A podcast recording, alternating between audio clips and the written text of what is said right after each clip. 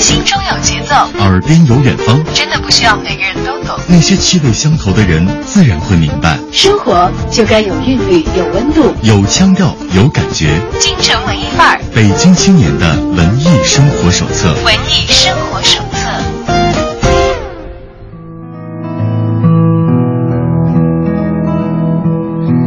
欢迎走进京城文艺范儿，打开北京青年的文艺生活手册。而在今天的直播访谈的阶段呢，我们又为大家邀请到了一位文艺小伙伴儿。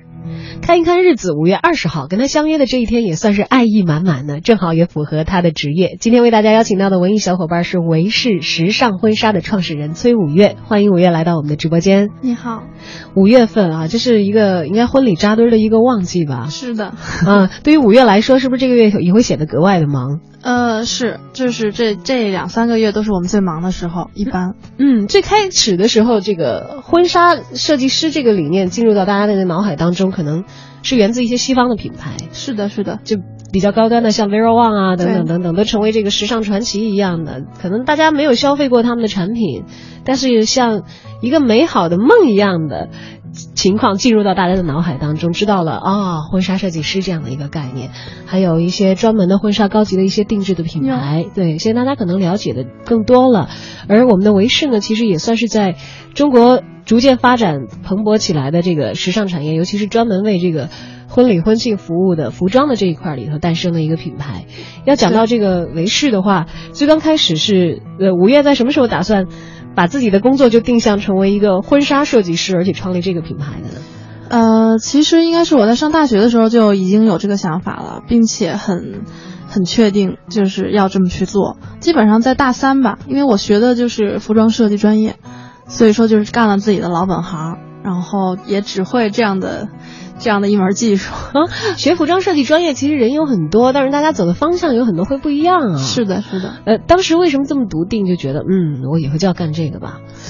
呃，其实也是机缘巧合，因为我们那个时候上大学，大三、大四是有实习，那我实习是被老师，呃，机缘巧合之下也是自己要求的，然后老师会把我们送到了一家婚纱做婚纱的工厂，是一家台湾工厂，但是是销到北美的，所以说经过了这么一一点就是接触之后，我会觉得这个东西市场潜力非常大，而且自己相对比较喜欢，嗯，而且我觉得中国没有属于自己的非常好的婚纱品牌，所以就是下定决心，算是下定决心，一定要做这件事情。嗯，当时就把目标定调在要做一个属于中国自己的婚纱品牌，这么宏远的一个目标了。有点大说的，但是其实真的，因为当时我们有调查过，有走过一些小的婚纱店看过，发现市场上市面上的这些，我个人是完全接受不了。就是我我可能结婚，我可能不会买，就是我会有这种感觉。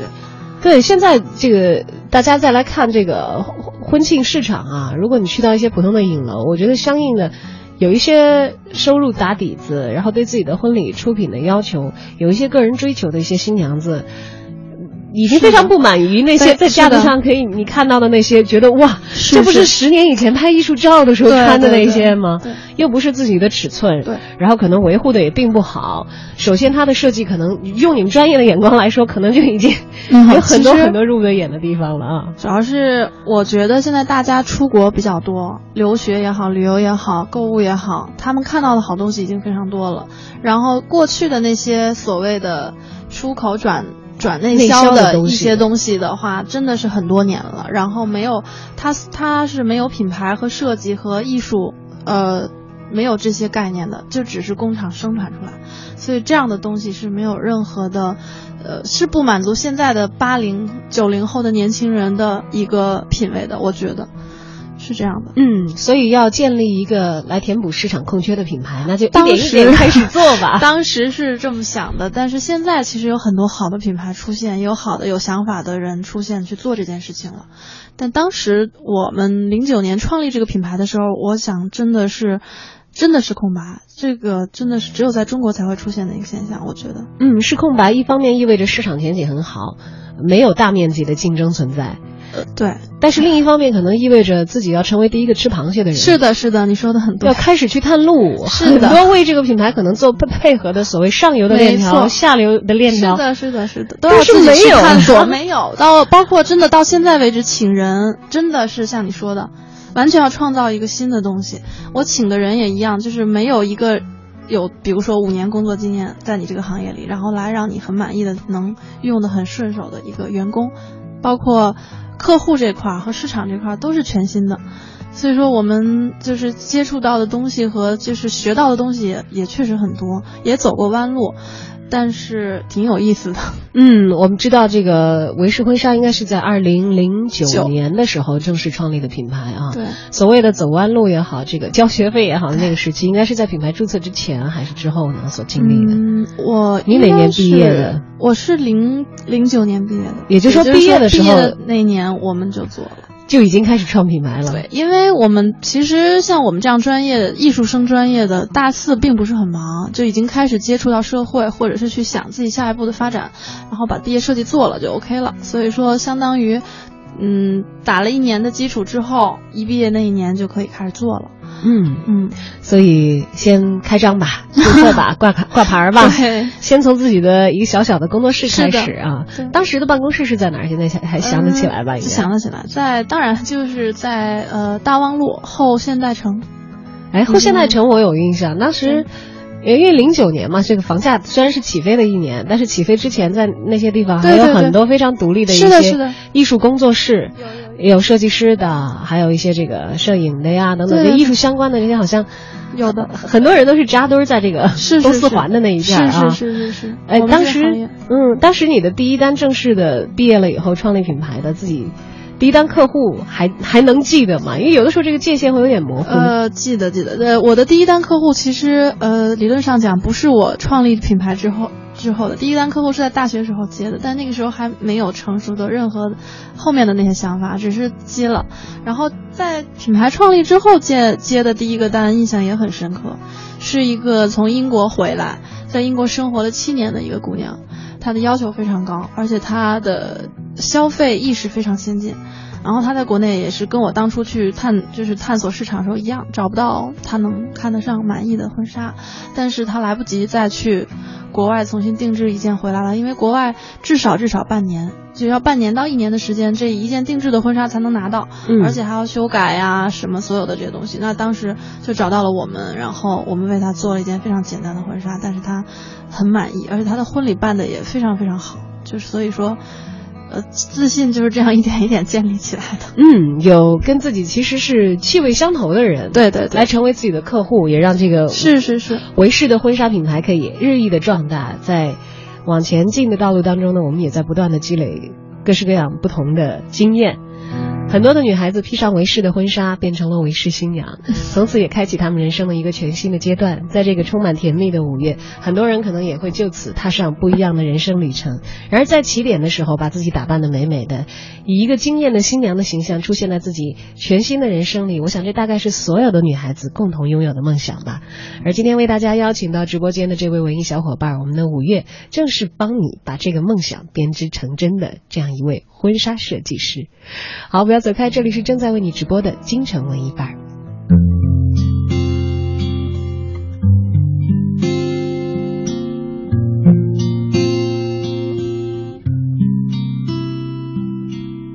给你一张过去的 CD，听听那是我们的爱情。有时会突然忘，我还在爱着你。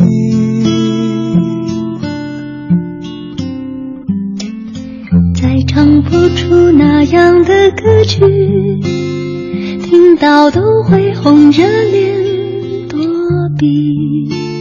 虽然会经常忘了，我依然爱着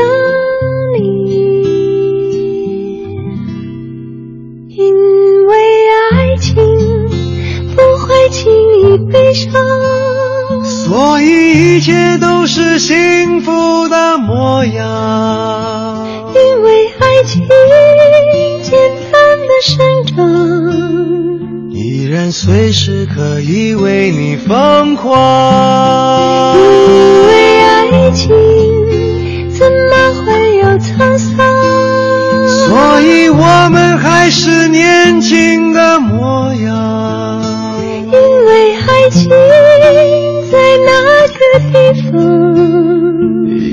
还有人在那里游荡，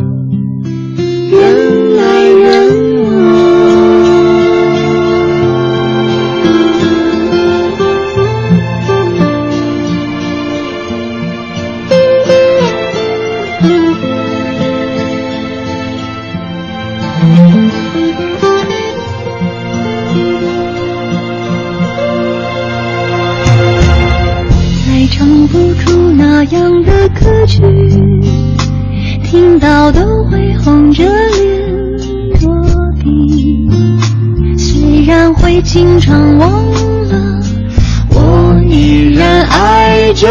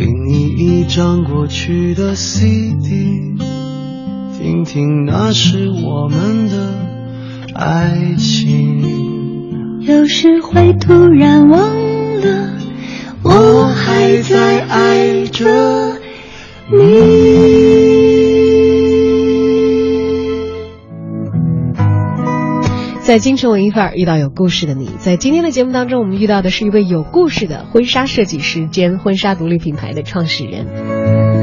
我们再次欢迎维氏时尚婚纱的创始人崔五月。五月你好，你好，在五月的时候啊，跟五月在节目当中相会，想想也是一件很浪漫的事情啊。五月还记得自己亲手打造的婚纱有多少吗？粗略的数，我觉得准确的一定不会有了。你是你你是说款式呢，还是客户？都说说吧，我们也以这个新时代的大数据精神来 来分析一下。我大略的，我想我设计的婚纱应该有三百个款，应该有了。我的天哪，啊，三百多个款式啊，应该有了。我的客户更多了，我的客户应该两千一两千，一两千，因为很多年了嘛。而且我觉得客户会不会这样子，就是应该客人会带客人，比如说如果我遇到一个很好的婚纱是的。设计师，我的婚礼让我很满意的话，我一定会介绍给我的好姐妹啊，我的亲戚朋友啊，等等等等等等。所以一直以来，其实五月是处于一个不缺单的情况 在运行的是吧？可以这么讲，其啊实确实一直都是在稳步的客户量是一点点增长的。嗯，虽然没有做过很多的推广，但是像您说的那个客户推客户的，真的我们有最多的话，一个客户推五个的。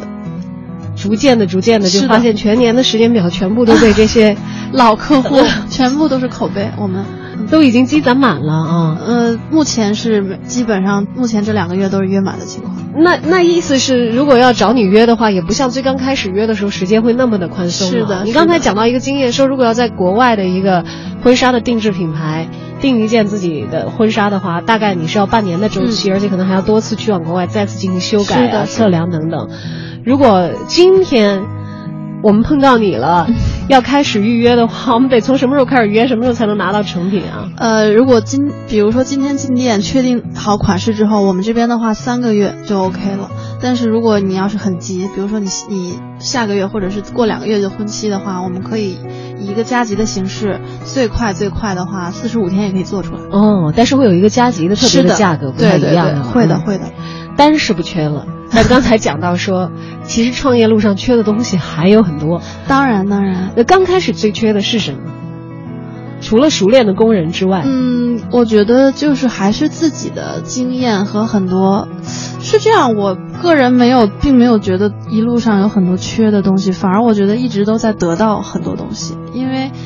你必然在刚开始创业阶段，又是在北京这样的一个城市，不可能是有靠着很多的，外界的因素和人际的关系，就是靠着产品好。所以说，我觉得没有特别让我觉得缺的，因为这些东西都是要不断的去进步和慢慢提高才会有的，我很清楚这一点，所以说倒没有说因为开始阶段人脉不够或者客户不够就会觉得很担心。哦，对，最一开始会有点担心说没有人来订，这个是我们当时最害怕的。因为那会儿还没有做嘛。确实，当时对自己的自信心啊和很多市场，因为毕竟学设计的人，他对对经营和对管理市场确实是不懂。就是我觉得最缺的还是对就是运营方面的这个这个经验，因为毕竟呃学习没有学习过，可能还需要更多的人去帮我们做这个事情。哎，这个可能其实说到一个点儿上是什么呢？艺术家呀，有很多时候如果把它存放在自己的这个创作领域的话，是一件很享受的事情。是。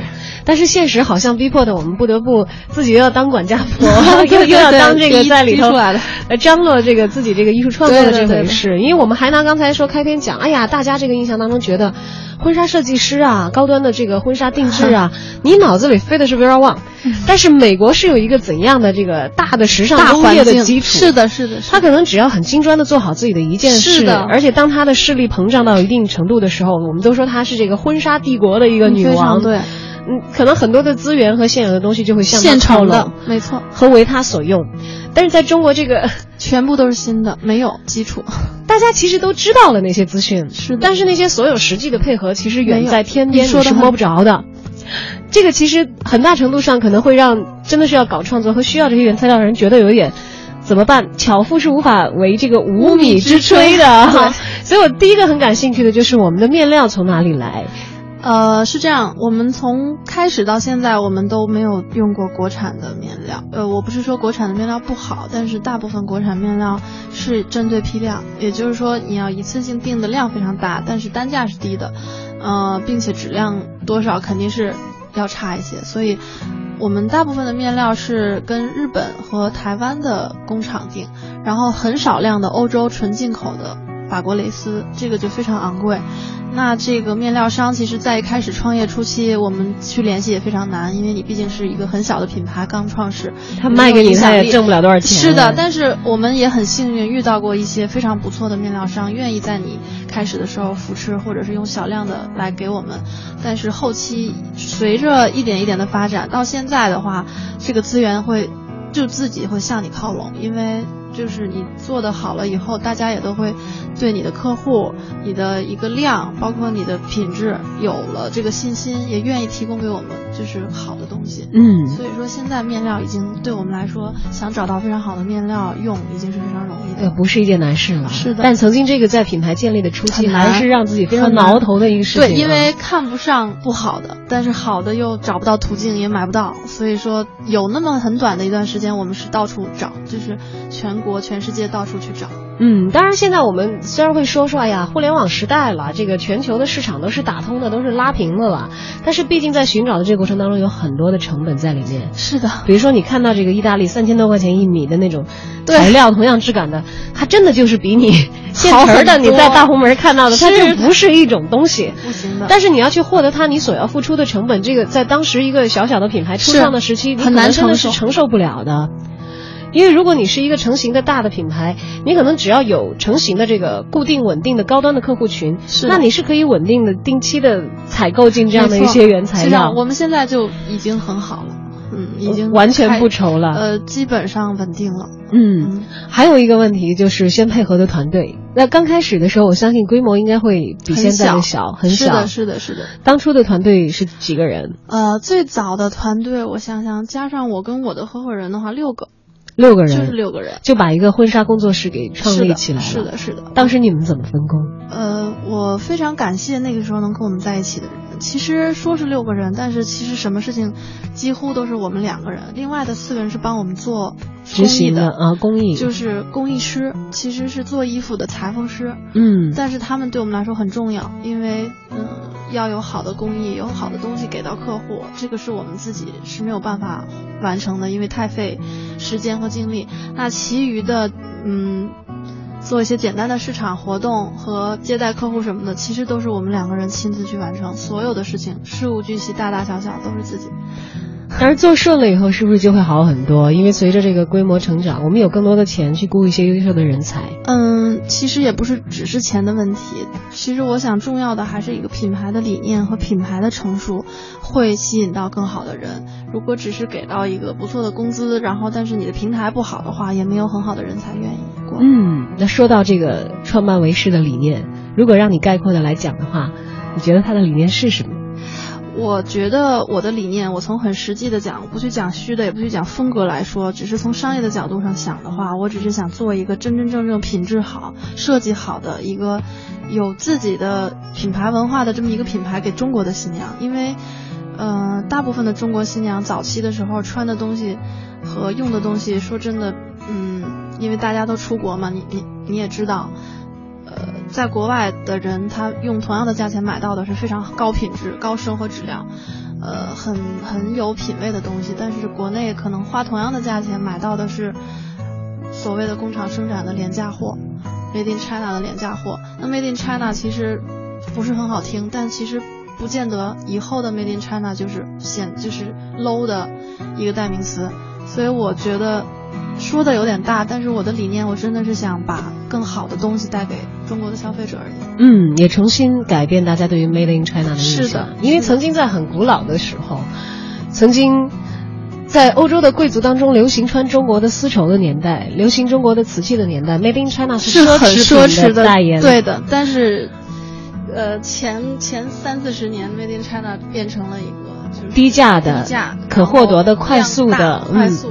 但是可能跟工艺简单，而且没有办法和精工细作联系在一起。是的。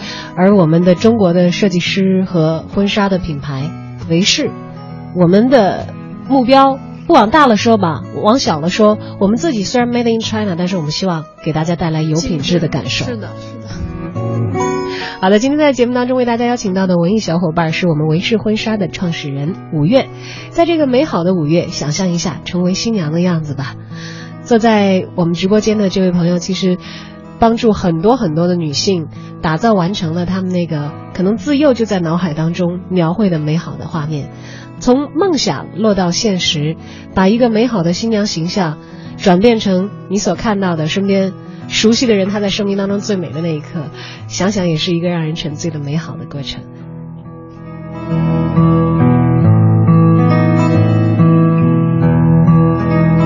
有一天，我发现自恋资格都已没有，只剩下不知疲倦的肩膀，担负着简单的满足。有一天。开始从平淡日子感受快乐，看到了明明白白的远方，我要的幸福，我要稳稳的幸福，能抵挡末日的残酷，在不安的深夜能有个归宿。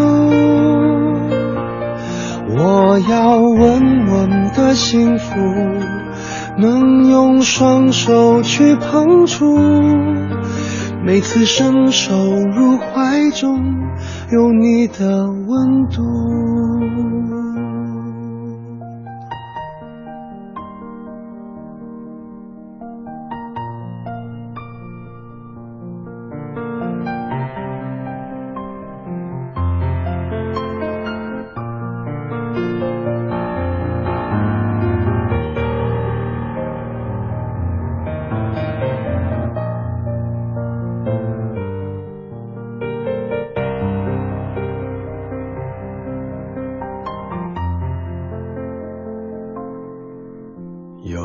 天，我发现自恋资格都已没有，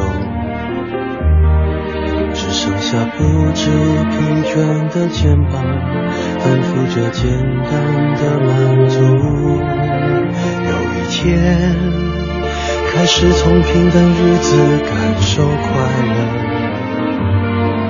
看到了明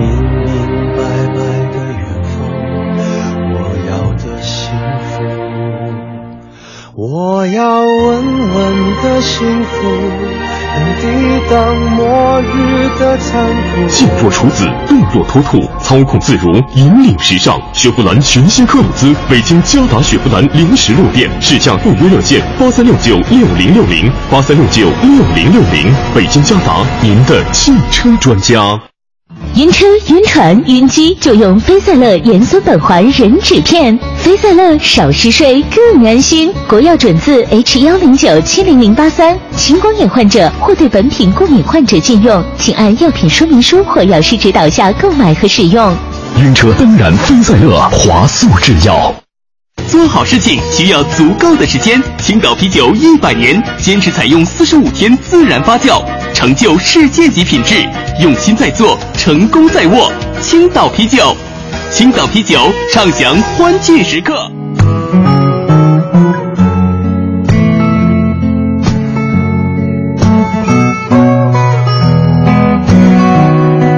好的，欢迎继续京城文艺范儿，和小昭和五月一起来分享今天的节目时光。我们来聊一聊女孩子都很感冒的婚纱吧。其实我觉得，不管是已经嫁过了，呃，穿过婚纱的女人啊，还是在期待着自己披上嫁衣那一刻的还没有嫁作人妇的姑娘，婚纱对于女性所代表的意义都太过非凡了。是，就是我一个好朋友，就是前两天还在跟我说说，哎呀，我收拾柜子把我的这个婚纱收出来，我忍不住还是试了一下。试了一下，发现我已经穿不进去了，等等等等，因为其实那一个时刻呀，所定下来的是我们人生的一个新的节点。对，所以在那一刻非常的关注自己的女孩子是不会愿意凑合，是的，让自己披上一件自己都不满意的婚纱去进入一个新的人生阶段的。所以不知道在五月所遇到的那些有品位、对生活也有品质要求的这些。为氏所经历过的新娘当中，有哪些是让你对他们有特特殊的印象呢？特殊的印象，对，其实我觉得我们的新娘每一个都很特殊，因为他们确实对这个东西，对这个婚纱抱有了很很很好很浓重的一个情感，就是会嗯很用心的去选，然后去试，每一次来。每次走有非常非常感激我们的，也有每次试到，呃，试到他的衣服第一瞬间就流眼泪的，这个我都遇到过，都是遇到过的，对，都遇到过非常多。嗯，但我想说的是，其实可能不一定所有的人，他们对于呃时尚的敏感也好，他们对于这个衣着的审美也好，那不是说不一定，我觉得是一定所有的人都达不到你们专业人员的这个眼光的啊。嗯，呃，怎么样来帮助？客人们，嗯，选到适合他们自己风格的一款婚纱。明白你的意思，其实也也不能这么说，因为现在确实很多姑娘已经品味都非常好了。然后，因为随着流行趋势越来越多的在互联网上曝光啊，然后国外的秀啊什么的，包括女明星的穿着，所以大家其实平时看这个看的其实是越来越多了，而且他们自己会有一点一点想法。也我也是经常确实会遇到你说的什么都。没有没有什么不太懂或者什么的这样的话，我们就会建议他相信自己第一感觉。嗯，我们会给他很专业的意见，但是我会告诉他说，你第一眼看上哪件婚纱觉得是你的，你就选它，肯定没有错。因为他女人再怎么不懂穿着打扮，她对自己的这件衣服嫁衣也好，或者是这样的，她会有一种一种感觉和灵感。如果她真的能。嗯，真的，一件都在我们这边选不到的话，说明这个风格就是不适合他。但是，一旦他看到一件啊，觉得好漂亮，穿上也适合他的话，那这就是他的衣服。基本上就就是了，是不会跑得太对对对太远。但会不会有这样的情况，就是新娘子不是一个人来的？有。而且一起来的人可能意见还不太一致。没错，这个解决的办法是多买几件，在不同的这个仪式的时候穿嘛。是你说的这点也真的是问到非常在点儿上，因为很多新娘她真的是分两种人，有一些真的是非常有自己的想法，不管别人说什么，我我觉得这件好就是好。还有一些新娘她是会受到各方面人的影响，朋友、爱人、父母。所有所有陪他来，甚至没有陪他来的，他都要发一些短信或微信让他们看，帮他选。最后一下是，你觉得这一件怎么样？最后的话，嗯，这样可能类似于天秤座的 这种性格的新娘，纠结很久之后，他们会，嗯，怎么讲呢？会定的比较晚，会最后浪费掉一些时间而已，但是最终还是会选一个。最终最开始喜欢，但是它中间的过程会很费周章，然后纠结很久，最后我们还是会劝他选第一个自己最喜欢。哎，基本上你的经验之谈是这样，是的，因为基本上合眼缘的东西会以直觉的方式进入他的眼睛当中的，因为太多其他的那种因素，别人的这个意见的话，真的会影响到，因为每个人审美真的都不一样。没有，我觉得如果是非常好的朋友的话，不应该很强势的去跟朋友说说你就穿这个好看，穿那个就是不好看。他总他总应该给一个客观的建议吧。包括我们也会给一个客观的建议。嗯，那么要把一个婚纱从第一天我挑到，比如说今天定下来这个款式，到我完全拿走，刚才你讲到，在我们维饰的话，大概是有三个月的周期啊。在这三个月期间，新娘会需要反复的再来维饰吗？都是来做一些什么？需要的，嗯，至少至少要，嗯，定了之后至少要来两次，一次是中间的修改和试样，一次就是最终成型。但是，嗯，一般的客户会不止两次，有一些，嗯。可能身材有变化的，因为我嗯，我们的经验看来，很多新娘身材变化真的很大，有一些胖的多还是瘦的多？瘦的会多一些，因为她真的会很重视这一天，会在想办法去刻意节食，对对，节食啊或减肥什么。但也有胖的，呃，也有一些因为生理的因素，水肿啊或者什么各种原因吧，调整再多次的人都有，有十次的，最夸张的十次哎。但是我们也会帮他改，一遍一遍的。但是其实衣服最好是不要总是修改。那有的没有什么问题，身材很稳定的新娘，那就一次、两次拿走的是正常的。嗯，这大概是一个比较理想的状况。理想的状况，因为衣服不要这种高级定制的衣服老改老改，对衣服本身就不好。嗯，但是呃，我不知道啊，这个在这个婚纱的这个专业的这个分类里头，会把它们分成什么样子？有的时候会观察到，好像会有一些流行的趋势在。嗯哼，但是永远每个人都有自己独立的一个选择。没错，其实婚纱我一直跟客户说，不要太管婚纱的所谓流行趋势，因为它无非就是某一种面料、某一种蕾丝简单的变化而已。但是最经典的款式永远是 vintage 的款式，而且你看各个品牌都会出的一些经典款，它来回来去变一点点，但就是那样。所以它是不会改掉它的大路子的。婚纱的流行趋势是，嗯。不不能说没有意义，但是肯定它每年都要有新的去变化的东西。但是其实最经典的款式是最最长、最耐久的，对耐看，嗯，也是最经典的。因为我回想起来啊，像我父母辈儿他们的婚纱照片，但是现在看起来觉得那个很老土了啊，那恨不得那个彩色都是后来涂色涂上去的，是是是。但是几乎是千篇一律的，都是嗯男的穿西服，当然那个西服款式也都差不多。女士的婚纱呢？那袖子都会比较鼓，是的，是的，是的。然后洒下来的呢，那个裙子一定是底下还有一个东西撑的，撑的那个圆的，然后有一点扭。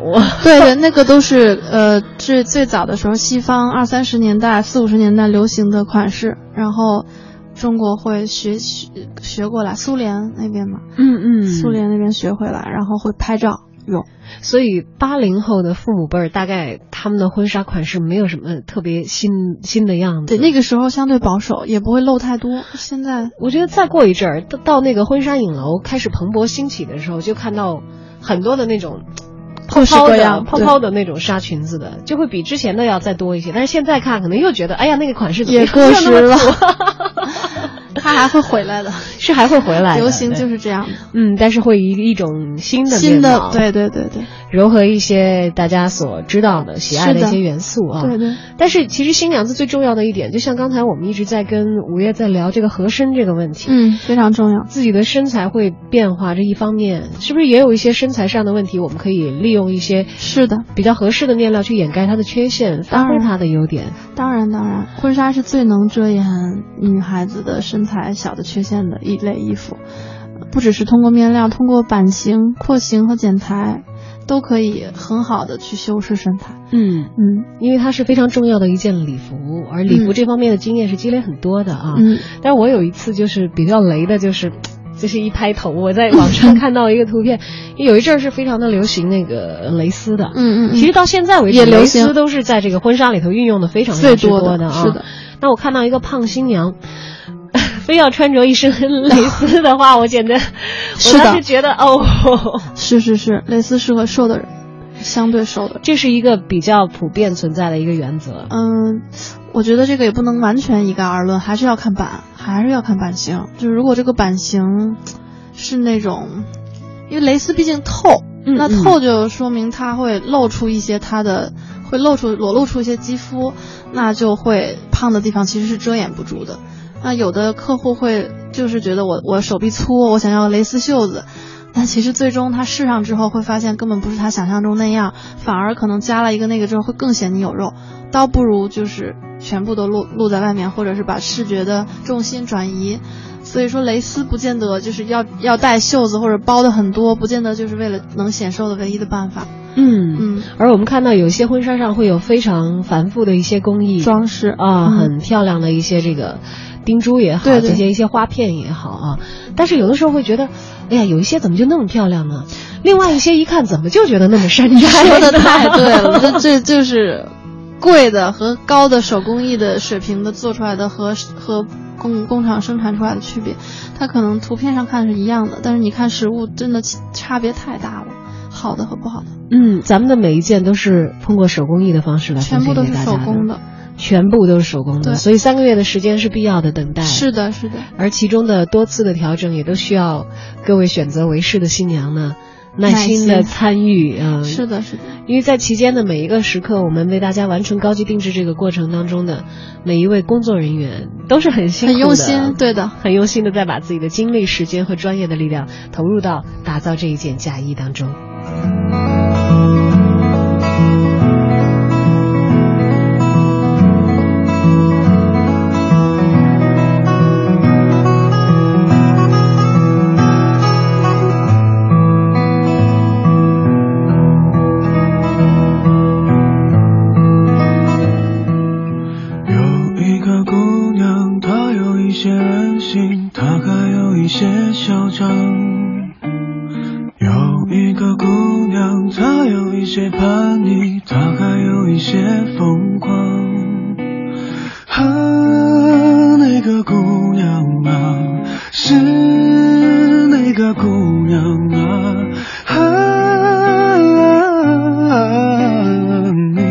是这个姑娘。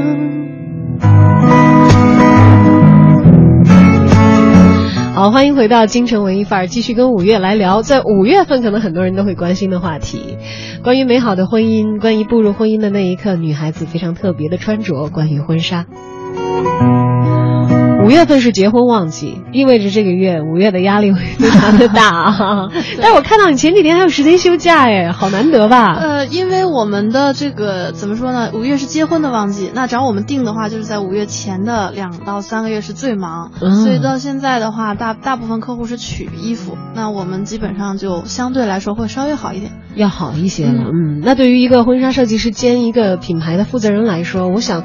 忙碌到没有时间去休闲，应该是我不会感到意外的一件事情。我很感兴趣你怎么安排自己的假期，因为我知道设计师往往很多人都是热爱旅行，热爱去探索新的事物，不断的吸取新灵感的。呃，只要有时间的话，一定会是去出国看，去看各式各样的博物馆，各式各样的人，就是一定是去各个不同的地方。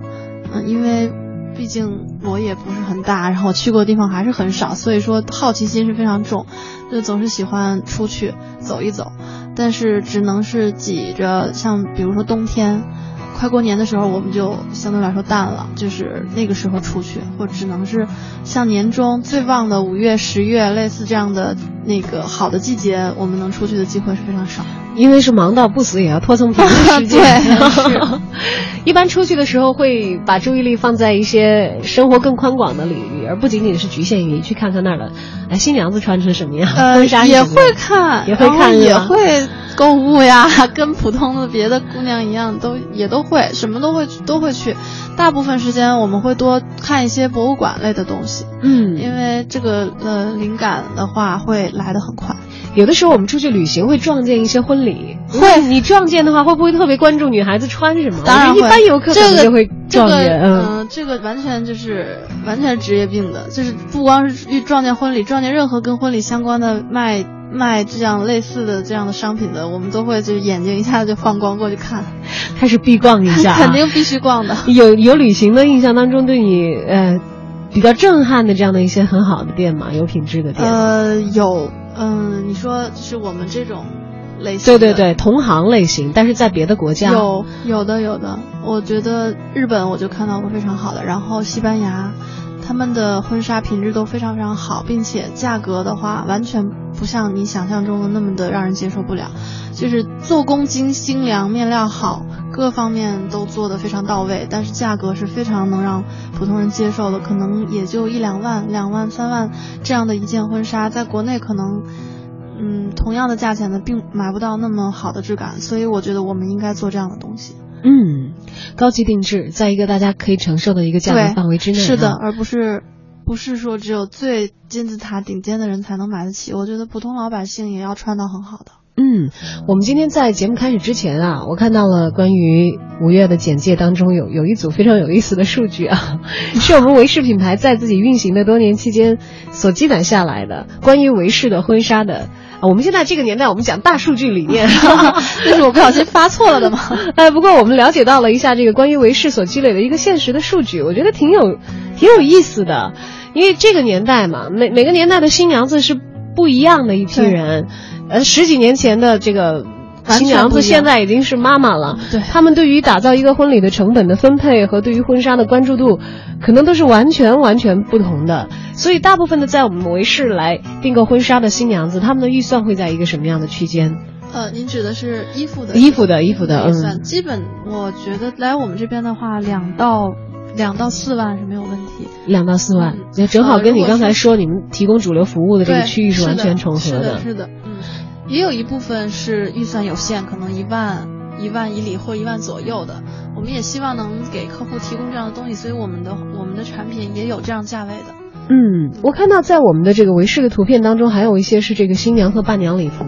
对的，都有。嗯，所以一般来说，如果是新娘和伴娘礼服一块儿订的话，会不会整体的价位要高一些？还是可以享受到一个是的比较多的折扣？有有有，我们有有过这样的业务，是说如果就是新娘订了婚纱，我们可以赠送租赁伴娘礼服这样的这样的东西。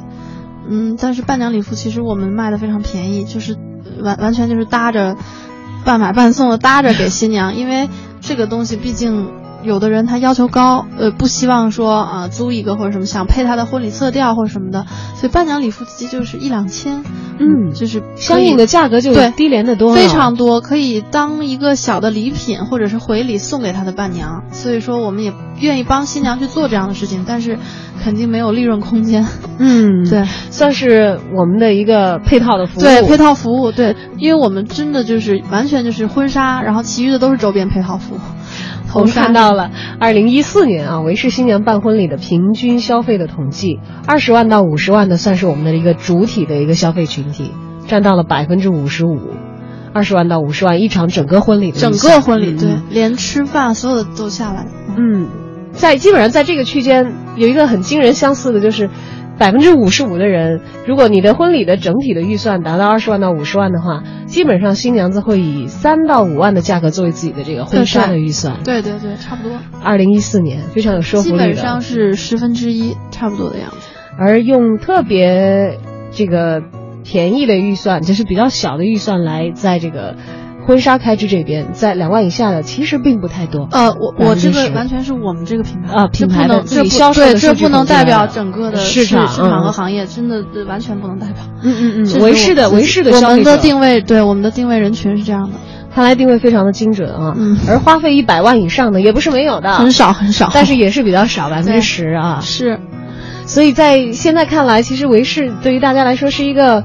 穿得起的漂亮高品质的婚纱，一个很好的选择。这么说，嗯，如果要找到你们的话，我们应该去哪些地址？哪一些门店？呃，我们现在目前为止只有北京的巡会所，百子湾桥那边有一个会所，只有这一家，目前全国。嗯嗯，如果要去的话，需要在网上提前进行一些预约吗？是的，需要电话预约或者是网上预约都可以。我们至少提前一天要约，因为不然的话给不了客户很好的服务。嗯，在那儿首先要选的是婚纱的设计师，还是先选一个在店里已经有的样子呢？我们是会先有设计师也好，或者是沟通的顾问跟客户聊，去沟通他的需求，然后去让他看我们的图册，来挑选他喜欢的款式，然后试穿。嗯，然后如果是说。有指定需要设计师来设计的话，我们就会帮他推荐我们的各个级别的设计师，帮他去完全就是重新设计，嗯是这样的。婚礼这是一件美好，但是确实也很累人，是很精细，确实很忙碌，也很高成本的一件事情。但如果你能够找到像五月和他的团队维氏婚纱这样的一些专业的小伙伴儿，帮你来打造这个婚礼的话，我相信会给新娘省不少的力气啊。嗯对，至少我们有信心保证你可以美美的出现在你的婚礼现场的。嗯，嗯这是我们多年以来通过经验已经验证的非常有信心的一点。是的。好，在这个美好的五月下午五二零五月二十号的这一天，我们记住了维氏这个品牌，也认识了五月这样的一个朋友。而在更多探寻美好的时刻里，可能五月的脚步不会停息，维氏的脚步也不会停息。没错。也欢迎以后再有机会来到我们的节目，继续跟大家分享更多关于美的历程。好的，谢谢。今天谢谢五月，也感谢大家的收听，再见。